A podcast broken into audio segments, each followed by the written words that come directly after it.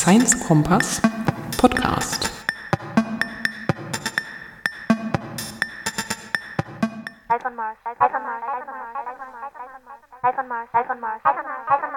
T minus 10, 9, 8, 7, 6, 5, 4, 3, 2, 1, 0.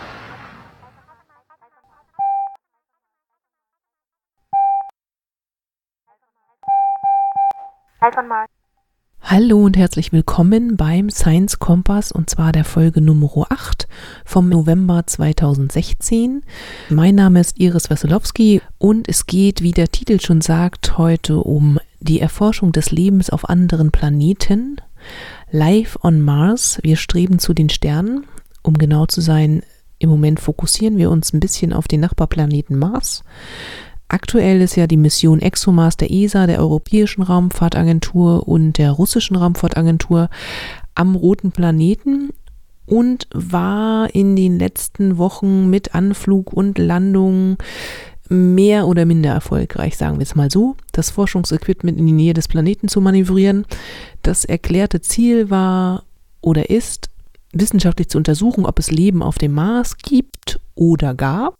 Der Orbiter der Mission kreist wie vorgesehen um den Mars. Der Länder, der hat leider die Marsoberfläche zumindest nicht im heilen Zustand erreicht. Aktueller Wissensstand ist, ein Computerprogramm hatte Schluck auf, sodass die Abstandsmessung zum Boden irgendwie noch drei Kilometer als erfolgreiche Landung fehlinterpretiert wurde und wahrscheinlich der Länder gecrashed. Ich habe zu diesem Thema noch ein schönes Interview vom Deutschlandradio gefunden. Das tue ich euch in die Show Notes und hoffe, dass es noch ein wenig in der Mediathek erhalten bleibt. Das könnt ihr euch gerne anhören. In dieser Science Kompass Podcast Folge geht es aber um ganz andere Fragen, nämlich um die Frage, was wollen wir eigentlich auf dem Mars oder auf anderen Planeten? Welche Fragen treiben eigentlich Wissenschaftler ins All und was sind das für Forscher, die sich mit dem Leben außerhalb der Erde beschäftigen? Wie erkennt man denn überhaupt fremdes Leben und woran forschen die denn da ganz genau? Und was ist dieses Forschungsgebiet Astrobiologie? Das fand ich nämlich auch sehr interessant. Und deshalb war ich in Berlin auf dem astrobiologischen Workshop und der hatte zum Thema neben den ganz klassischen wissenschaftlichen Vorträgen zum Stand der Forschung die Gründung der ersten deutschen astrobiologischen Gesellschaft. Und ich habe einige Interviews für euch geführt und all diese interessanten Fragen versucht zu stellen. Viel Spaß beim Science Kompass. Mein Name ist Gerda Horneck. Ich bin im Ruhestand nun und war stellvertretende Direktorin des Instituts für Luft- und Raumfahrtmedizin am Deutschen Zentrum für Luft- und Raumfahrt, im DLR in Köln. Eigentlich komme ich aus der Mikrobiologie. Mein, mein, mein Fachgebiet war die Biologie und dann speziell die Mikrobiologie.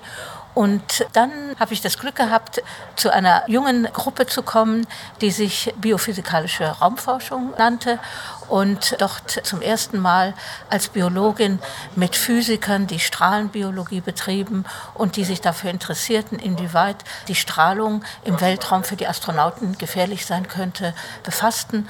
Und ich als Mikrobiologin habe dann gesagt, da können wir ja wunderbar mit unseren Organismen, die ich bis jetzt schon immer untersucht habe, daran teilnehmen. Und äh, wir haben ein Proposal geschrieben an die NASA. Es nannte sich Biostech weil wir die Wirkung der kosmischen Strahlen auf biologische, verschiedene biologische Systeme untersuchen wollten. Und das war in so einem Stapel mit Detektoren zusammen. Und äh, ja, zu unserer großen Überraschung war die NASA begeistert von dem Proposal und wir hatten die Gelegenheit, Apollo bei der Apollo 16 Mission mit unserem eigenen Experiment zum Mond zu fliegen und wieder zurück und die Proben hinterher auszuwerten. Und das hat natürlich meine Begeisterung für die Weltraumforschung geweckt und dabei bin ich dann auch geblieben. Damals war es noch die Weltraumstrahlenbiologie, hm, weitere Kontakte mit anderen äh, Weltraumforschern, vor allem mit den Planetenforschern, die dann fragten, ja, kann es vielleicht doch Leben auf dem Mars geben? Wo ich immer als Biologin dann gefragt wurde, haben dann dazu geführt, dass ich also mich in all diese verschiedenen Gebiete ein bisschen eingearbeitet habe Und äh, wir nannten das damals Exobiologie. Wir hatten dann Gelegenheit, bei vielen anderen Missionen, Weltraummissionen, uns auch zu beteiligen. Und schon auf der Space Lab 1 Mission haben wir dann zum ersten Mal verschiedene Mikroorganismen, wir vor allem Bakteriensporen, verschiedenen Weltraumbedingungen ausgesetzt. Nicht nur die Strahlung hat uns interessiert, sondern ob überhaupt Lebewesen im Weltraum überleben können. Die Frage auch, ob sie von einem Planeten zum anderen eventuell durch natürliche Prozesse transportiert werden können. Dann, ob die Raumschiffe, wenn sie mal zum Mars fliegen, sterilisiert werden müssen, weil sonst die Gefahr besteht, dass wir irdisches Leben zum Mars bringen. Und wenn wir dann was finden und sagen, ha, wir haben Marsleben gefunden, dann war es nur eine Kontamination von der Erde. Da muss man also auch einiges untersuchen. Kann man das eigentlich unterscheiden? Das war so eine Hörerinnenfrage. Ich hatte die Hörer vorher gefragt. Aha. Ich war hierher, habt ihr Fragen? Und die haben gesagt, wie unterscheidet man, also wie stellt man fest, wenn man jetzt äh, kontaminierte Substanzen aus der Erde doch irgendwie mit dem Rover mit eingebracht hat, aus irgendeinem Zufall, wie unterscheidet man dann das Erdleben von dem angeblichen Maßleben. Man hat ja gar keine Marker. Oder kann man das äh, unterscheiden? Hat man da Möglichkeiten? Da, da gibt es eigentlich im Augenblick noch keine Unterscheidungsmöglichkeit, weil wir ja nicht wissen, wie das Maßleben aussieht.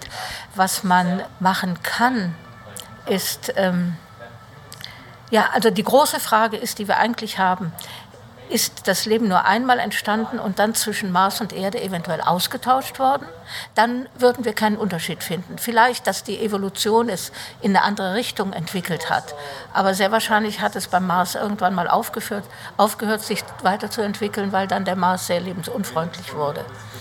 Und äh, die große Frage ist, gab es eine zweite Entstehung von Leben auf dem Mars, so wie wir es für die Erde vermuten? Oder haben wir eben nur eine Entstehung von Leben und das ist irgendwie von einem Planeten zum anderen rüber transportiert worden? Das ist eine der großen Fragen, die uns interessiert, wenn wir den Mars ansehen. Dann gibt es ja noch die äußeren Planeten und deren Monde, die genauso interessant sind. Und auch da könnte eventuell, aber da sind die Abstände viel, viel größer, da, äh, ob da eine natürliche Kontamination zwischen den Planeten, äh, Monden stattfindet, das halte ich für unwahrscheinlich. Ja, und damals nannten wir das noch Exobiologie. Dann kam die NASA, die ist ja immer ein Vorreiter, und erfand das Wort Astrobiologie mit, dem, mit der Gründung eines NASA-Astrobiologie-Institutes und sehr viel Dollars, die sie da auch reinsteckten. Und dann haben wir gesagt, wir müssen jetzt in Europa auch irgendwas machen. Und 2001 haben wir dann das Europäische Astrobiologie-Netzwerk gegründet, die ERNA, European Astrobiology Network Association. Und das ist also sehr erfolgreich. Die haben jedes Jahr eine Tagung. Wir haben mittlerweile 19 Länder, die sich an diesem Netzwerk beteiligen, immer mit Kollegen. Entweder haben die eigene Astrobiologie-Gesellschaften oder wenn keine Gesellschaften, dann haben sie eben Gruppen, die in ERNA vertreten sind. ERNA hat mit der ESA zusammen ein Vorlesungsnetzwerk aufgebaut, Astrobiology Lecture Course Network, ABCNet nennen wir das. Und da werden äh, bis zu zwölf Universitäten online vernetzt über die ESA. Und die Vorlesungen werden an einer Universität gehalten.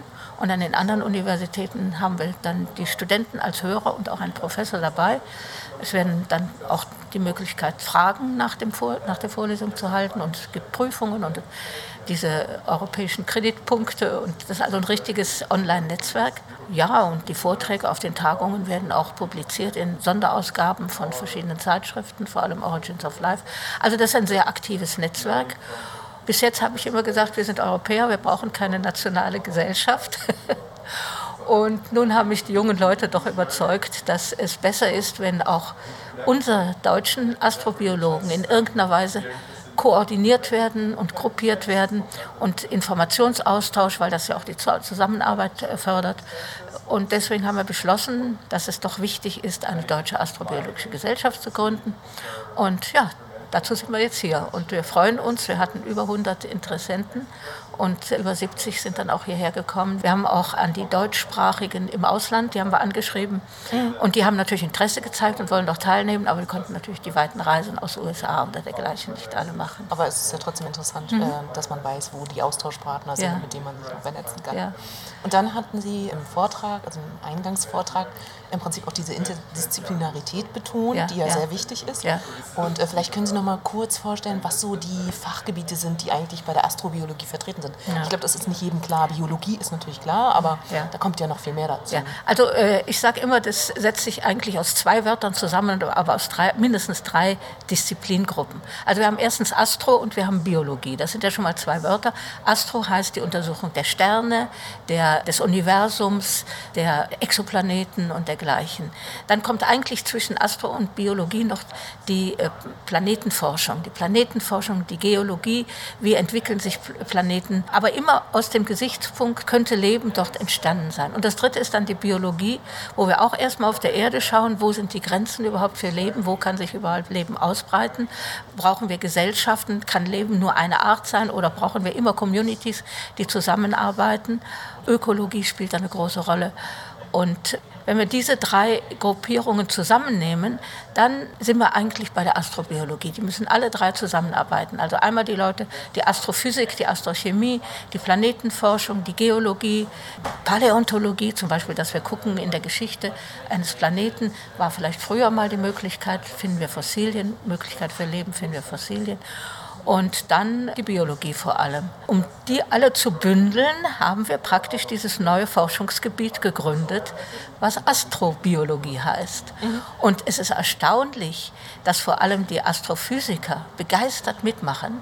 Die sind also richtig begeistert dabei, jetzt vor allem, wo es diese nun schon über 2000 Planetensysteme gibt außerhalb unseres Sonnensystems, die uns bedrängen. Ja, könnt ihr uns nicht sagen, welche Biomarker eventuell äh, geeignet sind, die wir spektroskopisch untersuchen können, um zu finden, ob vielleicht da auch die Möglichkeit ist, dass da Leben entstanden ist auf einem Planeten ganz außerhalb unseres Sonnensystems, irgendwo fern in unserer Galaxie. Und die Biologen, einige sind auch ganz begeistert, aber da ist es doch so, dass manche sagen, wir haben so viele Probleme hier auf der Erde, die wollen wir erstmal hier lösen. Und wir versuchen eben diese beiden Fragestellungen zu kombinieren, dass wir auch sehr viel von dem, was wir jetzt in der Astrobiologie lernen, wie sich ein Planet entwickelt und dergleichen, wie Leben auf einem Planeten entwickelt, sehen wir die Venus, die einen Treibhauseffekt hatte und dadurch eben überhitzt wurde. Alles das sind ja Fragen, die wir uns auch stellen müssen, wenn wir an Global Warming und dergleichen denken. Und so können wir doch sehr viel von dem, was wir in der Astrobiologie erforscht haben, auch wieder als Gewinn für unsere Erde, die Zukunft unserer Erde äh, verwenden.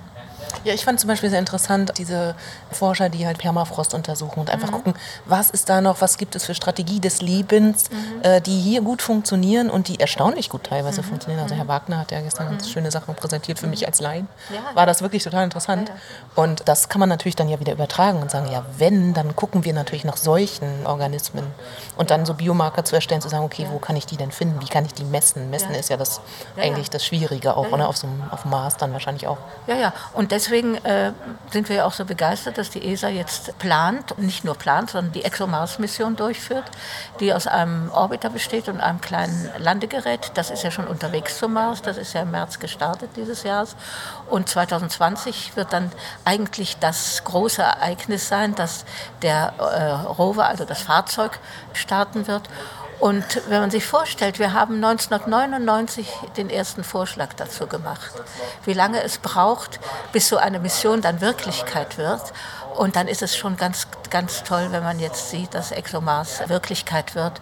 Und es hat ein ganz ausgeklügeltes Analysepaket, Instrumentenpaket an Bord, das Proben, die wir ja aus der Tiefe holen vom Mars, also aus zwei Meter Tiefe, weil wir wissen, die Oberfläche, die wird von der UV-Strahlung und der kosmischen Strahlung so beherrscht und, und, und da ist unwahrscheinlich, dass auf der Oberfläche Leben ist. Aber in größerer Tiefe, wo eventuell Permafrost existiert, da könnte es durchaus sein, dass wir irgendwelche Anzeichen von vermutlich früherem Leben, das sich da zurückgezogen hat, durchaus finden könnten. Und dieses In Instrumentenpaket, was oben auf, auf dem Rover ist, das haben wir Pasteur genannt, in Anerkennung des großen Forschers mhm. für die Mikrobiologie, ja, der die Urzeugung praktisch widerlegt hat. Also, keine Angst. Es wird noch spannend bei ExoMars. Und wenn nicht durch den Orbiter, dann spätestens 2020.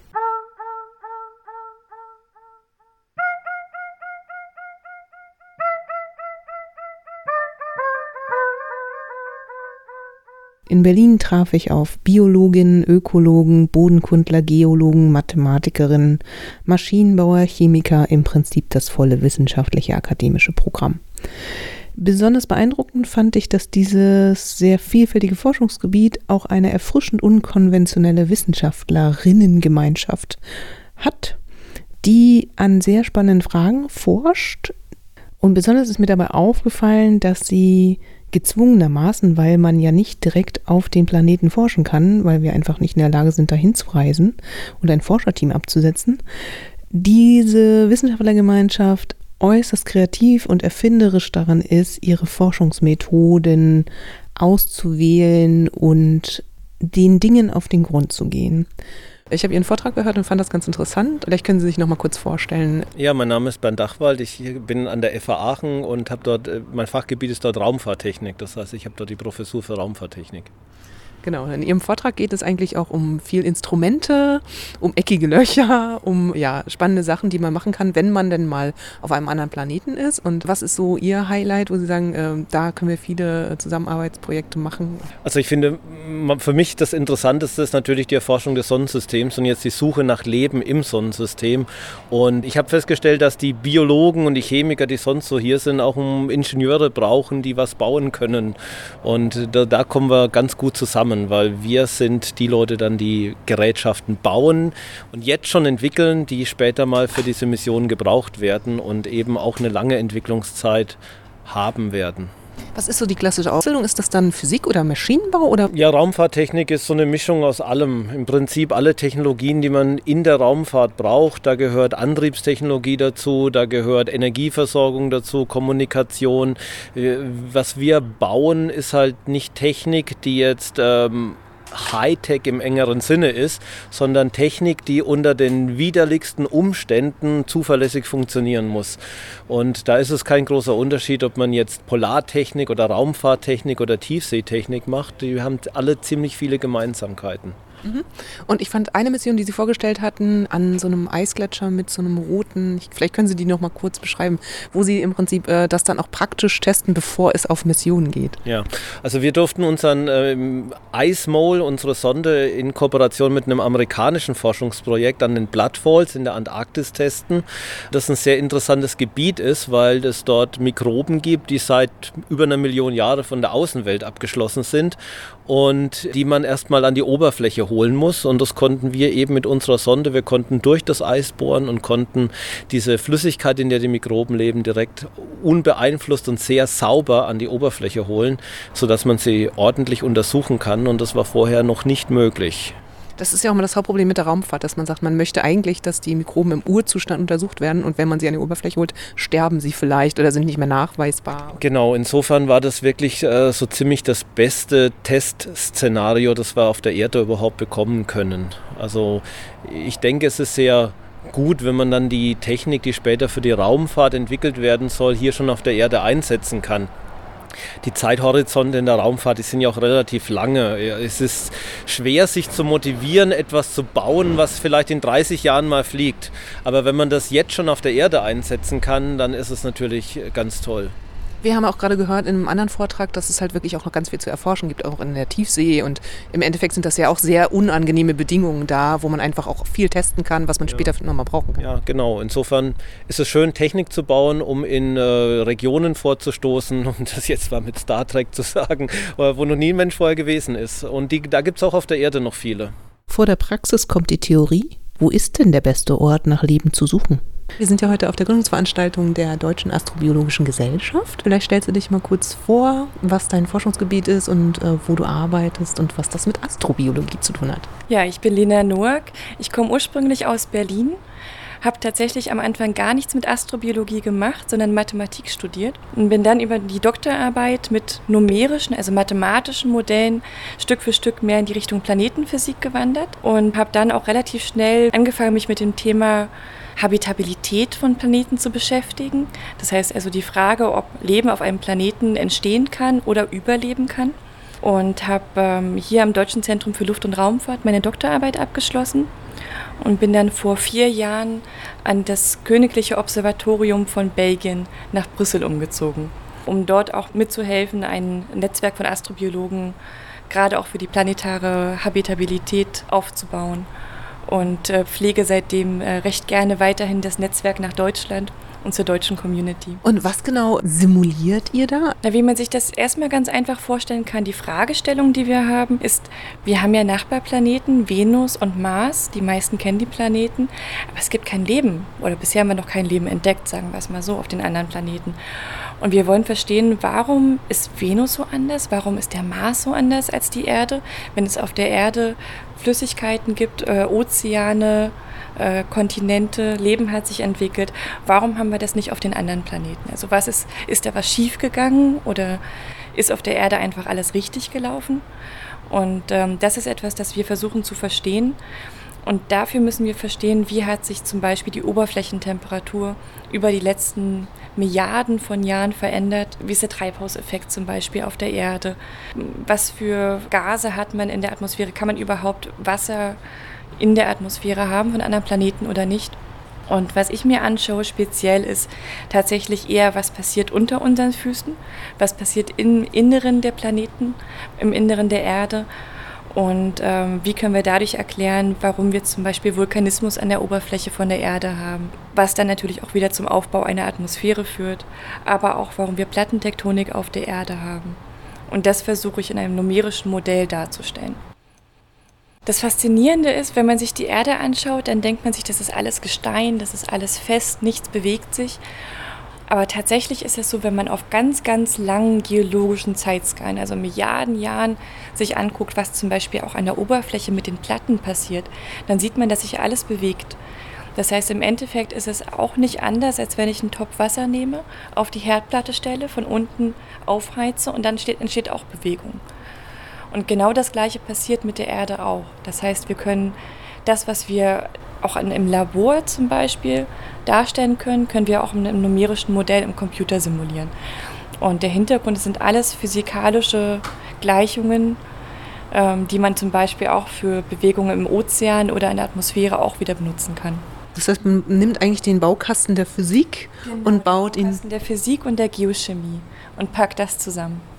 Und dafür braucht man mathematische Modelle, weswegen halt ein Mathematiker dafür auch geeignet war. Für eine angewandte Mathematik.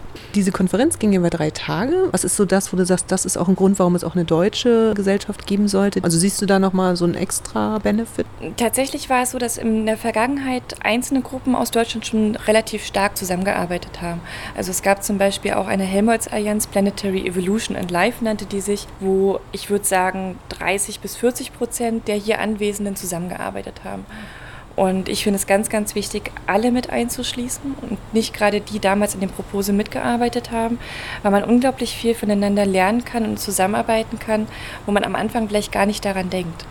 Also wenn man ein Forschungspropose schreibt, dann, dann weiß man, mit wem möchte man zusammenarbeiten, wer hat die Expertisen und kennt aber unter Umständen gar nicht die anderen, die genauso gut dazu beitragen könnten. Und deswegen sind diese Netzwerke unglaublich wichtig. Und natürlich mit Netzwerken muss man national anfangen. Und dann international kommen dann immer Vertreter noch mit zusammen. Aber ich denke, bei dem nationalen ähm, Netzwerk haben wir die besten Möglichkeiten, uns gegenseitig kennenzulernen und austauschen zu können. Auf welche Weise Leben außerhalb der Erde existiert und existieren könnte, damit beschäftigt sich unter anderem auch die Chemie. Mein Name ist Christian Mayer. Ich bin im Fach Physikalische Chemie tätig physikalische Chemie hatte erstmal jetzt mit Biologie nicht viel zu tun, aber wir arbeiten an den Grenzbereichen zur Biologie, beispielsweise daran, wie sich Zellmembranen bilden können, wie sich die einfache Geometrie, die einfache Struktur der Zelle bilden kann. Und da sind Vorgänge daran beteiligt, die eigentlich physikalischer oder physikochemischer, sagen wir, Natur sind. Das heißt, Moleküle wechselwirken miteinander. Und das schafft eigentlich die Grundlage dafür, dass ein Prozess wie das Leben selbst erstmal entstehen kann. Also geht es da eher so um Sachen wie, wie versorgt die Zelle sich mit Kalzium? Also aus, aus solchen Zusammenhängen kennt man das ja, ne? so Membranfragen oder wenn man das jetzt ein bisschen genauer beschreiben sollte? Eigentlich sogar noch eine Stufe davor, weil die Zelle ist ja erstmal eine Struktur, die man erstmal in der Art ihrer Architektur verstehen muss. Das heißt, irgendwas hält die zusammen und das erste Gebilde, was eine Zelle zusammenhält, ist die Membran. Moleküle müssen sich zusammenfinden und diese Membran bilden. Vorher passiert noch gar nichts. Und erst wenn die Membran fertig ist, wenn man so ein kugelförmiges Membranvesikel, sagen wir, hat, dann fängt es an, äh, dass es Prozesse gibt, dann ist zum Beispiel das Innere und das Äußere unterschieden. Dann gibt es Prozesse, die zwischen dem Inneren und dem Äußeren stattfinden können, die zum Beispiel auf Gradienten beruhen. Ne? Das könnte die erste Energiequelle einer Zelle gewesen sein, dass es einen Konzentrationsunterschied gab zwischen innen und außen. Und dann muss natürlich die Membran eine weit komplexere Struktur bekommen, die mit so einem Konzentrationsgradienten etwas anfängt. Und da an der Stelle versuchen wir zu arbeiten und die Grundlagen dazu zu legen. Das heißt, im Prinzip arbeiten Sie daran, herauszufinden, was ist eigentlich Leben, also wann fängt Leben auch an und wie kann man es dann auch nachweisen. Ne? Genau, also wir versuchen auszuloten, wo ist der allererste Beginn von etwas, was man naja, vielleicht noch nicht als Leben verstehen kann, als eine Vorstufe dazu, die in der Lage ist, beispielsweise eine erste Evolution mitzumachen, eine erste Entwicklung zu vollziehen, die vom Einfacheren zum Komplexeren führt. Die meisten Entwicklungen, die man so kennt, führen ja eher vom Komplexen zum Einfachen. Es sind Abbauprozesse, es sind Prozesse, bei denen Ordnung verloren geht. Wir suchen nach Prozessen, wo aus einem ungeordneten Ganzen etwas Geordnetes entsteht. Und das ist nicht selbstverständlich und da muss man schon sehr mm, raffinierten, experimentellen Versuchen, sich versuchen, dem anzunähern. Das geht nicht so ohne weiteres von alleine. Und wie passen Sie dann, das könnte man jetzt auch einfach machen, dass es eine ganz klassische Form von Leben überhaupt grundsätzlich ist, also so klassische Biochemie vielleicht. Äh, wie passen Sie jetzt in dieses Astrobio-Konzept hinein? Ja. Also wir vermuten, dass sich solche Strukturen erst einmal bilden müssen und dass nur auf Grundlage von solchen sehr primitiven Strukturen dann die weitere Leiter der Komplexität erklommen werden kann. Da muss also Schritt für Schritt neue Elemente hinzukommen, wie zum Beispiel die Genetik. Wir glauben, dass die Genetik aus dem Nichts heraus nicht unbedingt funktioniert. Wir denken, es muss erst einmal solche funktionellen Einheiten sehr primitiven Lebens geben, wo die Genetik quasi ihr Zuhause findet und wo dann sowas wie selbstreplizierende Moleküle entstehen, wo dann die sich in diesen Zell zellartigen Gebilden dann reduplizieren und optimieren können, wobei dann die weiteren Schritte folgen können, die zum Schluss dann bei der echten lebenden Zelle enden.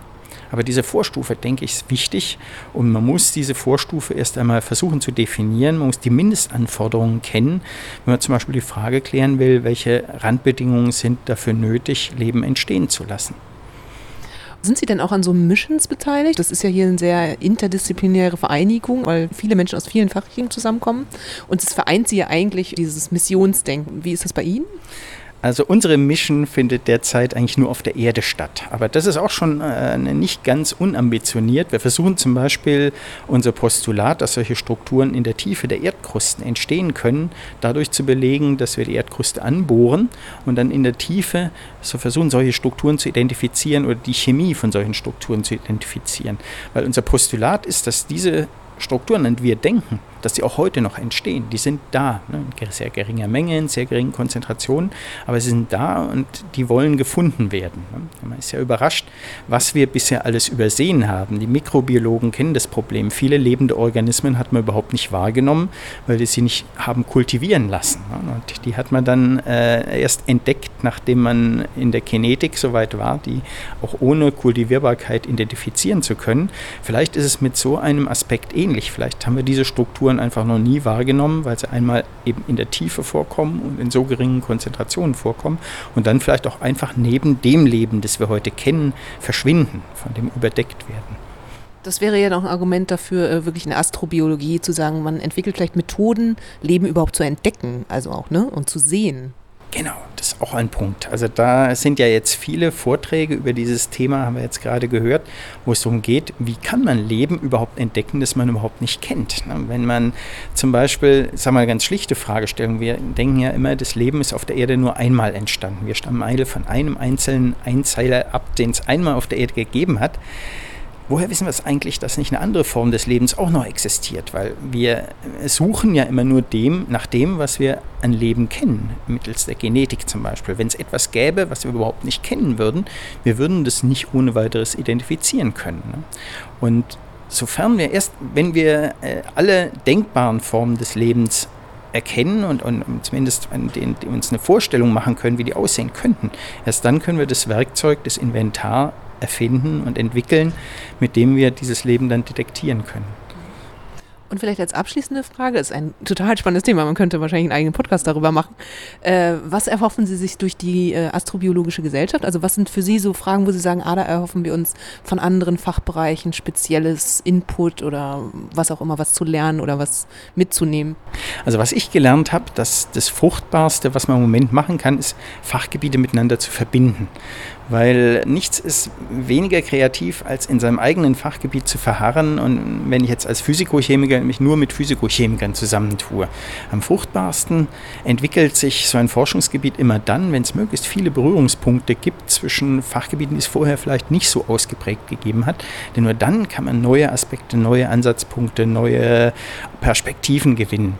Also was wir jetzt von anderen Gebieten erhoffen, natürlich Ideen, sind natürlich äh, Möglichkeiten, unsere Ideen zu verifizieren sind Anregungen, wo wir nach äh, Szenarien suchen können, wo unser, unser Postulat einer, einer einfacheren zellähnlichen Struktur, wo sowas vorkommen könnte. Also da gibt es unendlich viel, wo wir angewiesen sind auf Fachgebiete, ich sag mal von der Philosophie bis hin zur Biologie über Ingenieurwissenschaften. Ich wüsste da gar keins, das ich komplett auslassen würde an der Stelle.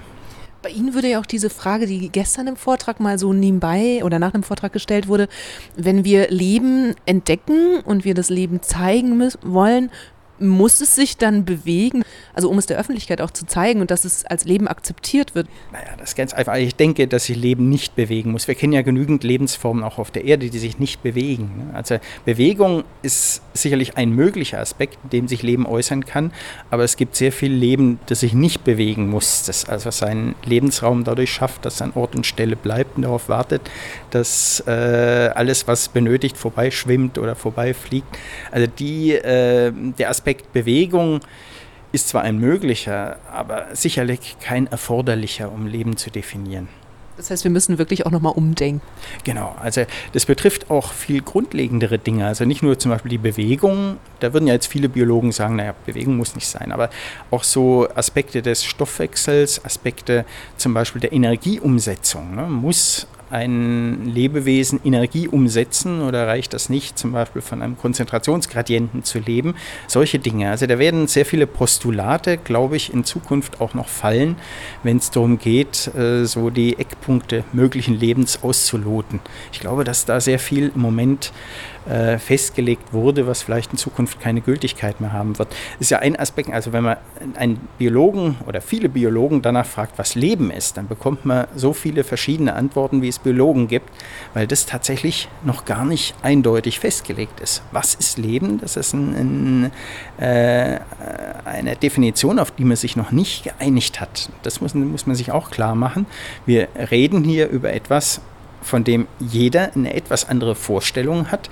Und das gebiert natürlich unter Umständen mögliche Quellen von Missverständnissen. Da muss man auch so ein bisschen aufpassen. Aber wir haben die Erfahrung gemacht, dass sich die Definition von Leben in der Geschichte der Forschung immer stärker erweitert hat, dass die immer breiter geworden ist. Und ich denke, es wird auch so weitergehen. Also in der Zukunft wird es so sein, dass wir äh, Phänomene als Leben begreifen, die wir heute vielleicht als rein physikalisch, rein chemisch abgetan haben. Also ich denke, dass sich die Definition deutlich erweitern wird.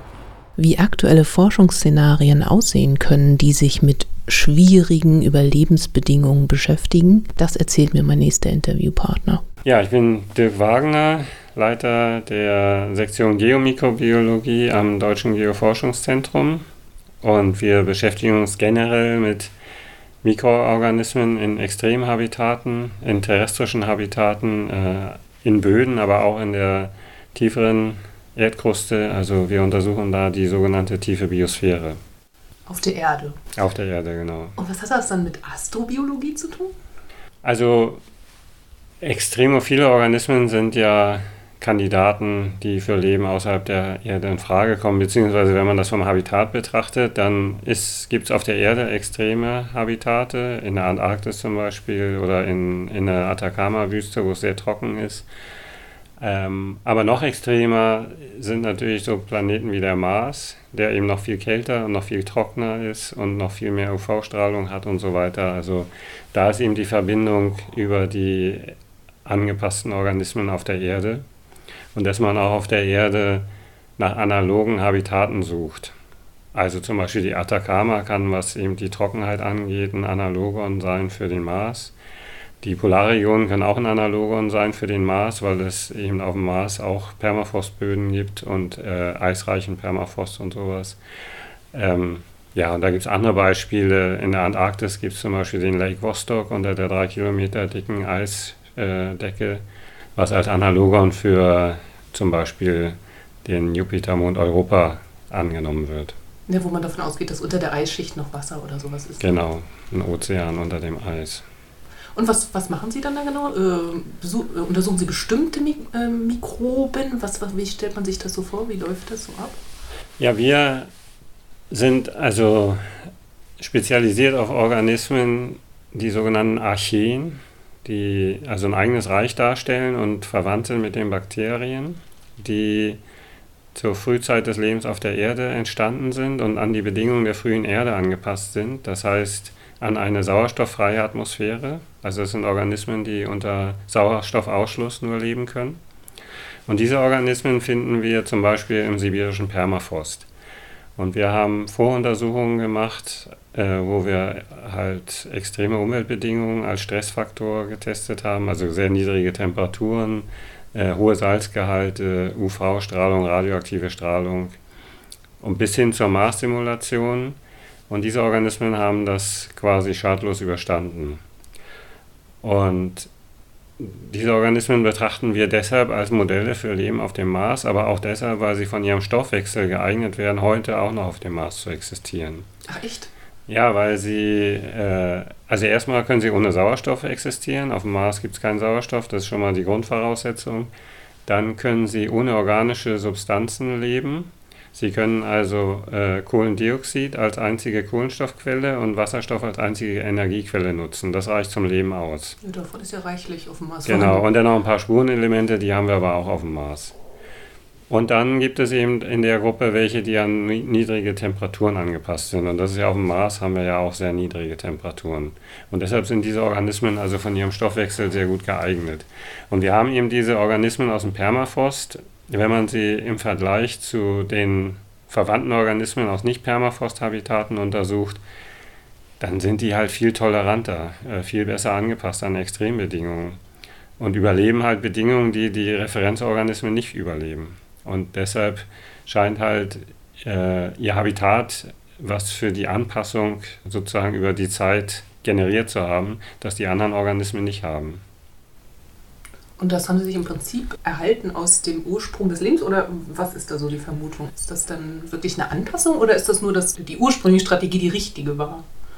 Also na, na, was Sie sich vom Ursprung des Lebens erhalten haben, ist das anaerobe Leben ohne Sauerstoff. Und Sie haben eben heute auf der Erde auch noch entsprechende Bedingungen, wo zum Beispiel Wasser ansteht in Böden, weil dann äh, also kann kein Sauerstoff eindringen und der Restsauerstoff, der da ist, wird eben von anderen Organismen veratmet. Also gibt eben Nischen auf der Erde, wo man auch heute noch ohne Sauerstoff zurechtkommt. Äh, das andere, das muss äh, eine evolutionäre Anpassung über die Zeit sein. Also wir finden ja auch in bis zu drei Millionen alten Permafrost-Sedimenten lebensfähige Mikroorganismen. Und die können nur leben in so alten Sedimenten, wenn sie wenigstens einen Minimalstoffwechsel haben, damit eben die Dinge, die im Laufe der Zeit sozusagen kaputt gehen in der Zelle, auch wieder repariert werden können, also die DNA letztendlich. Wenn, wenn das nicht wäre, dann würde man keine lebensfähigen Zellen in drei Millionen Jahre alten Sedimenten finden können. Mhm. Und da läuft natürlich dann auch was ab also äh, an Anpassung. Auf dem Workshop hatten Sie auch ein Projekt vorgestellt, da hatten Sie auch eine Mikrobe, glaube ich, oder ein Bakterium, äh, was so ein ganz interessantes Verhalten an den Tag legt oder einen ganz interessanten Mechanismus, nämlich dass es, wenn es sehr kalt ist, nicht lebend erscheint. Also wenn ich das richtig äh, verstanden habe. Können Sie das vielleicht nochmal nee, also erklären? Also das weil, weil das fand ich irgendwie interessant und habe es aber auch nicht richtig verstanden. Die, also die Organismen aus dem Permafrost können eben bei sehr niedrigen Temperaturen auch Stoffwechsel betreiben. Also aktiv sein. Das geht halt bis in den Minusbereich der Temperaturen, also bei minus 6 Grad zum Beispiel. Und das kann man auch nachweisen dann, dass die sozusagen bei minus 6 Grad noch ähm, aktiv sind. Ja, also die, diese methanogenen Archeen, wie, wie diese Gruppe heißt, die bilden als Stoffwechsel-Endprodukt Methan, was eben auch interessant ist, weil man Methan in der Marsatmosphäre gefunden hat. Und dieses Methan muss eine rezente Quelle haben, weil sonst wäre das Methan, was also mehrere hundert Jahre Lebenszeit sozusagen in der Atmosphäre hat, äh, weil es dann photooxidativ eben umgewandelt wird, äh, muss halt eine, eine rezente Quelle da sein und das kann eben nur, können nur geologische Prozesse sein oder halt biologische Prozesse. Man kann eben diese Methanbildung messen. Und wenn die Methan bilden, dann leben sie auch, dann sind sie stoffwechselaktiv. Und man misst halt dann in so einer geschlossenen Flasche äh, die Methankonzentration in dem Gasraum über die Zeit und über diesen Anstieg kann man dann auch eine Rate berechnen zum Beispiel. Und das kann man halt bei verschiedenen Temperaturen machen oder bei verschiedenen Salzgehalten, sowas. Und das andere, also wir haben auch noch einen interessanten neuen Organismus aus der Antarktis isoliert. Und der ist gekennzeichnet durch eine neue, oder äh, neu kann man ja nicht sagen, aber durch eine Fettsäure in der Zellmembran, die vorher nicht bekannt war. Und der, der Anteil dieser Fettsäure steigt extrem stark an mit eben niedriger Temperatur. Und äh, das ist eben auch eine Anpassung an kalte Temperaturen äh, in der Antarktis halt. Und weil man ja auch immer gefragt wird, also wonach sollen wir denn suchen, wenn wir auf dem Mars landen, um Leben nachzuweisen, wäre eben so eine Fettsäure interessant als Biosignatur sozusagen für mögliches Leben. Und aus diesem Grund ist eben der Organismus jetzt auch interessant für unsere Mars-Aktivitäten. Mhm. Und dann ging es ja in dem, in dem Workshop auch ganz viel um die Biomax-Mission, also äh, die Mission, wo Proben mit auf die ISS geschickt wurden. Da haben Sie auch Proben hingeschickt. Ne? Was haben Sie äh, da hinterlassen? Genau, wir haben halt äh, einen von den methanogenen Archeen den wir aus dem sibirischen Permafrost isoliert haben, also unseren Superhelden, den Methanosacina soligelidi. Den haben wir ausgewählt, weil der sich halt in verschiedenen Stressexperimenten als sehr resistent erwiesen hat. Also bisher haben wir den quasi nicht äh, umbringen können. Und wir haben, das ist allerdings schon länger her, zusammen mit dem DLR in Berlin eine Mars-Simulation über drei Wochen gemacht, wo der Temperaturzyklus über den Tag, also von ungefähr minus 70 bis plus 20 Grad nachgestellt wurde und auch die schwankenden Druckverhältnisse, wovon dann wiederum die Wasseraktivität abhängt, was dann im Experiment bedeutete, dass wir quasi zwischen wassergesättigt und staubtrocken gearbeitet haben.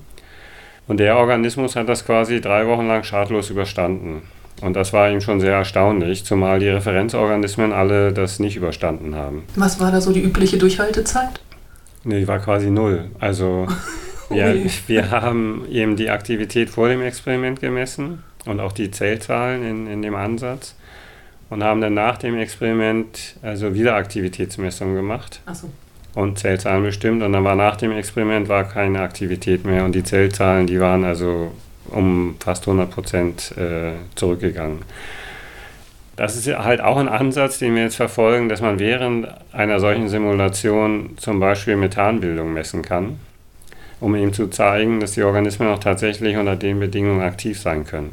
Also dazu haben wir zusammen mit dem DLR und mit der Uni Potsdam einen neuen Mars eine neue Mars-Simulationskammer entwickelt, wo man mit Hilfe eines hochsensitiven Lasers Methan in dem Gasraum nachweisen kann.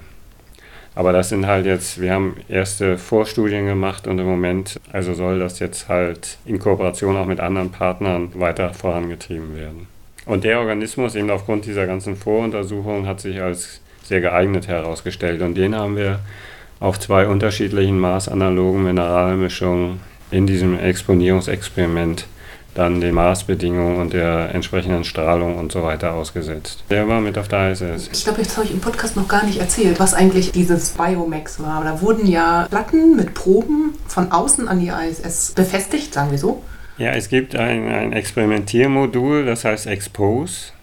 Und da gibt es zwei verschiedene Varianten. Also wir hatten quasi die russische Variante, Expose R. Und das war das zweite Experiment, äh, soweit ich weiß, was mit diesem Modul gemacht worden ist. Also dieses Modul, das muss man sich so vorstellen, das ist ungefähr 60 mal 40 Zentimeter und äh, ungefähr 15, 20 Zentimeter hoch. Da sind entsprechende Kammern drin, also ich glaube zwölf Kammern insgesamt. Und diese Kammern sind wiederum unterteilt, also im Grunde sind das äh, so eine Art Bohrung, in die man eben entsprechende Experimentträger einbringen kann. Und in unserem, also in meinem speziellen Fall, also es war ein großes Konsortium in Biomax, aber in, in unserem speziellen Fall, also wir hatten, glaube ich, vier solche Bohrungen und die wurden mit diesen Mineralplättchen beschickt und auf die Mineralplättchen haben wir eben unseren Organismus äh, aufgebracht. Und die anderen Kollegen, die haben halt andere Organismen getestet oder auch Pigmente zum Beispiel. Also da geht es eben um diese Biosignaturen. Was kann man auf dem Mars vielleicht als Biosignaturen identifizieren? Also es war ein sehr großes Set an unterschiedlichen Organismen und Pigmenten. Und dann war das im Prinzip zwei Jahre lang der kosmischen Strahlung ausgesetzt. Also dieses Modul musste dann wirklich im, im Einsatz von zwei Astronauten oder Kosmonauten an der ISS-Außenseite angebracht werden, war für 18 Monate exponiert. Und ja, was jetzt genau die Bedingungen waren, die waren, hingen halt von den einzelnen Ansprüchen ab. Also bei uns war es eben so, weil wir Mars eigentlich simulieren wollten, wir hatten eine Marsatmosphäre, also von CO2 dominiert. Wir hatten das auf den Mars-analogen Mineralien und die Strahlung wurde durch entsprechende Filter so eingestellt, also die kosmische Strahlung, dass wir quasi das Strahlenspektrum des Mars nachstellen konnten. Ah, das ist schlau. Ja, und dann aber natürlich mit den entsprechenden niedrigen Temperaturen, wie man sie dann eben äh, vorfindet. Das macht es auch irgendwie sinnvoll, sonst hätte ich gesagt, sonst hat man ja erstmal nur äh, Leben im All, ja, nicht genau. unbedingt Leben auf dem Mars. Ja, aber es gab andere, die haben zum Beispiel das volle Strahlenspektrum, wollten die eben für Experiment haben. Das hängt eben jeweils von der entsprechenden Fragestellung ab. Und das ist nicht so groß, die Bohrungen sind relativ klein. Ne? Also ich habe gesehen, so na, unter einem Zentimeter. Es gab zwei verschiedene Typen. Also wir waren sozusagen in dem mit den Kleinbohrungen, die waren also unter 1 cm. Und das, das normale Maß, also so wie ich es jedenfalls kenne, das ist über 1 cm. Also ich weiß nicht ganz genau, anderthalb oder sowas. Ja, ja, aber auf jeden Fall keine Petrischale. Nee, nee, also klar. Ja, man, der Platz ist ja kostbar. Also man versucht natürlich möglichst viel, viele Experimente darauf unterzubringen. Ja, es ging ja um die Gründung der Deutschen Astrobiologischen Gesellschaft. Jetzt ist es ja nach dem Podcast jetzt relativ eindeutig, warum für Sie das interessant ist, in der Astrobiologie zu forschen. Aber vielleicht haben Sie noch so einen Aspekt, wo Sie sagen, dafür ist halt wirklich auch so eine deutsche Community wichtig. Mit welchen Fachgebieten erhoffen Sie sich denn nochmal so Kooperationen, wo Sie denken, das kann nochmal sehr fruchtbar sein zum Beispiel? Also wir waren auch sehr erstaunt, weil also die, die Ansicht der deutschen Astrobiologen, also die damals äh, auch bei der Gründung der Europäischen Astrobiologischen Gesellschaft quasi, also der EANA beteiligt waren, die haben gesagt, ja, wir, wir sind Europäer und wir haben jetzt eine europäische Organisation, da brauchen wir keine nationale. Nur jetzt sind wir im Moment das einzige Land in Europa gewesen, das keine nationale Organisation hat. Und wir wurden halt immer wieder dazu aufgefordert äh, oder gedrängt, warum macht ihr das nicht auch, damit das eben auch entsprechend vertreten sein kann in der EANA. Und ich muss sagen, wir haben halt nach den Interessen äh, gefragt in Deutschland, Interessenten, und es war also wirklich ein großer Ansturm. Also die Leute sind interessiert daran und das was ich inzwischen eben auch sehr zu schätzen weiß, ist, dass dann unterschiedliche ähm, Disziplinen zusammenkommen. Also ich bekomme dann als Mikrobiologe Kontakt zu Leuten, mit denen ich sonst also nicht unbedingt Kontakt bekäme, weil ich die auch nicht treffe auf den entsprechenden Tagungen oder auch wenig Anknüpfungspunkte habe, außer jetzt hier in diesem Spezialgebiet der Astrobiologie. Und man lernt eben die die Leute in Deutschland kennen, die sich eben für diese Thematik interessieren. Und die Thematik ist ja auch sehr weitreichend. Das geht ja quasi vom, vom Ursprung des Lebens bis zu exoplanetarem Leben im All irgendwo. Also umfasst halt sehr viele Aspekte. Und das hilft eben auch der eigenen Forschung. Äh, man kann neue Kontakte knüpfen, bekommt auch neue Ideen für Experimente und kann sich halt entsprechend austauschen. Also deshalb finde ich das äh, einen sehr guten Ansatz und man sieht eben, der Zuspruch ist sehr groß. Also äh, das wird sehr gut angenommen und deshalb glaube ich, wird es auch eine erfolgreiche Sache werden. Und man kann natürlich dieses Thema dann auch besser in der Öffentlichkeit und auch in der, bei den Geldgebern promoten, sodass also Deutschland, was ja auch in der Forschung ein gewisses Gewicht hat, dann auch in der Astrobiologie dieses Gewicht einbringen kann. Life on Mars, life on Mars, life on Mars, Das war der Science Kompass, diesmal live on Mars. Ich hoffe, ihr seid noch motiviert, weiter die Entwicklungen auf dem Mars zu verfolgen. Wenn ihr zwischendurch Langeweile habt, könnt ihr astrobiologische Seminare belegen oder euch in Astrobiologie weiterbilden. Ich denke, da gibt es jetzt relativ viele Anknüpfungspunkte. Wenn ihr Fragen habt, schreibt sie mir in die Kommentare, twittert, teilt die Folge, das würde mich sehr freuen. Und in eigener Sache. Ich suche gerade wieder als Wissenschaftskommunikator einen neuen Job. Also wenn ihr irgendwas wisst, sagt mir Bescheid. Das war übrigens eine Erinnerung, dass ich los muss. Tschüss. Science Kompass Podcast.